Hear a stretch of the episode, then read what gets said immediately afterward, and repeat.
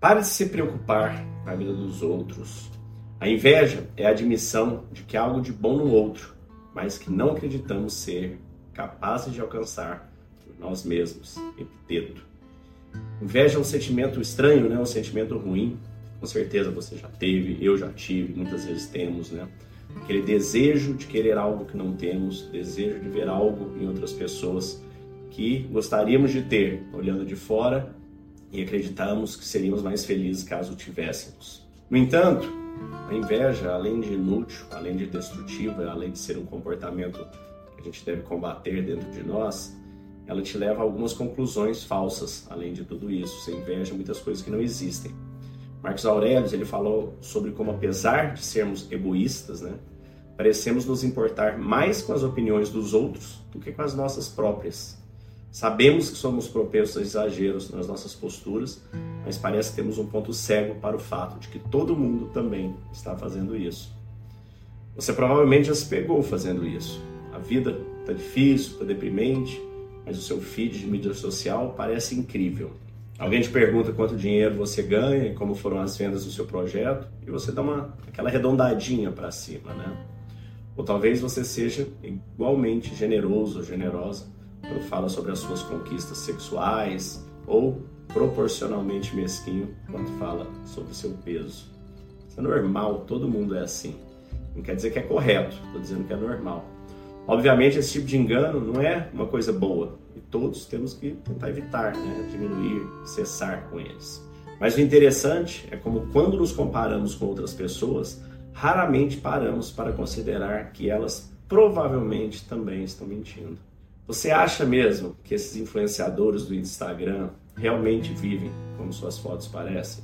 Você acha que não é do interesse financeiro deles fazer a carreira deles parecer mais lucrativa e estável do que realmente é? E, no entanto, lá estamos nós, com inveja, insegurança, fazendo comparação.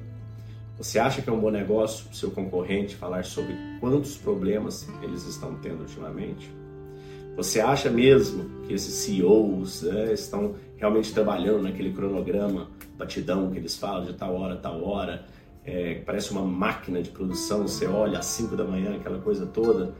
Gente, ninguém é assim. As pessoas dão uma inventada. Obviamente tem umas que são melhores que as outras, são mais dedicadas, são mais esforçadas, mas ninguém é uma máquina. Ninguém performa naquele nível. As pessoas tentam muitas vezes vender uma imagem superior ao que elas têm. Tem uma, um caso interessante daquela crise dos mísseis dos Estados Unidos, que aconteceu durante o governo Kennedy, que estavam os Estados Unidos de um lado, a Rússia de outro, se enfrentando naquela Baía dos Porcos lá da, de Cuba, e ninguém sabia exatamente quanto poderio militar o outro lado tinha. Eles achavam, eles estimavam que tinham tanto, estimavam que tinha outro tanto. E os Estados Unidos foi muito cauteloso, porque ele achou que a Rússia era muito mais forte do que ela realmente era. Ela fingia que ela era muito mais forte. E na verdade não era. Se você pegar inclusive um paralelo agora, né, na guerra na Ucrânia, o fiasco que está virando, apesar de destruir o país, você vê que a Rússia não tem esse poderio todo que todos imaginávamos que tinham né? apesar de ter as bombas nucleares, tirando isso aí, é, sem destruir o mundo, eles não têm esse poderio que eles imaginavam. E destruindo o mundo, eles se destroem também. Então tenha isso em mente. Todos nós precisamos melhorar, todos nós seríamos muito mais felizes se a gente focasse em sermos melhores, em buscar a nossa excelência de dentro. Não faz o menor sentido você tentar se comparar a sua vida, a sua evolução com seu amigo, com seu vizinho, com ninguém. A sua evolução deve ser medida apenas contra você mesmo. Você está hoje um pouco melhor do que você estava ontem? É sobre isso. A evolução é sobre isso, a vida. Se você quiser trazer um pouco desse foco, dessa disciplina, dessa calma da mente, entre para fazer a nossa imersão calmadamente.com.br. Você vai encontrar ali as opções para você fazer. Eu te convido a avaliar, se inscrever. A partir de R$ 29,00 mensais, hoje você consegue é, trazer essa calma, sair desse ciclo, dessa roda da aflição, de ansiedade, de medo, de procrastinação. E nós temos planos que vão desde esses 29 por mês até planos corporativos, onde você pode trazer isso para sua empresa, onde você pode implantar isso via um workshop que nós temos feito para algumas das maiores empresas do Brasil.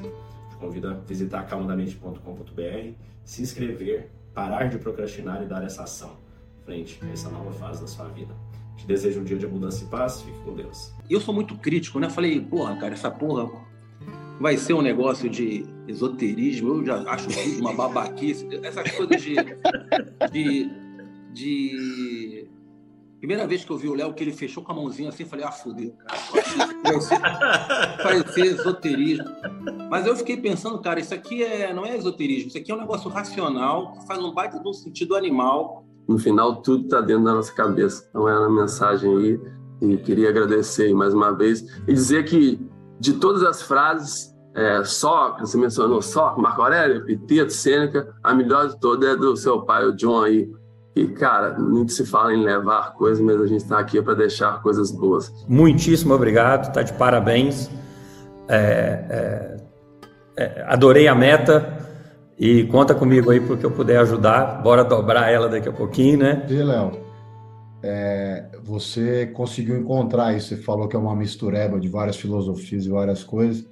Acho que você encontrou um propósito que é raríssimo e que dá para ver pelo brilho dos seus olhos. Eu tava aqui, cara, Léo, vou te falar, tipo, eu, eu, eu, ando meio emocionado, Léo. Eu sempre fui muito frio na minha vida. Eu sempre fui um cara frio. Eu passei por tanto problema na vida, quem sabe, assim. E aí hoje eu tava aqui, me deu um negócio de uma emoção, cara. Eu fiquei pensando, se eu tivesse sabido dessas porras, há 25 anos atrás, como teria sido melhor a minha vida, cara? Não faço provocações aqui. Como você falou, Léo, cada um focar no seu, entendeu? Então, você focando no, no emocional das pessoas, desenvolvimento, ele na educação, às vezes no empreendedorismo da favela, e cada um com o seu sonho, com a sua história, mas todo mundo aqui se ajudando. Isso tem um poder, assim, emocionante mesmo, porque esse grupo aqui é muito poderoso, pode realmente transformar muita coisa. Então, galera, obrigado aí por esses dias aí, foi um grande aprendizado.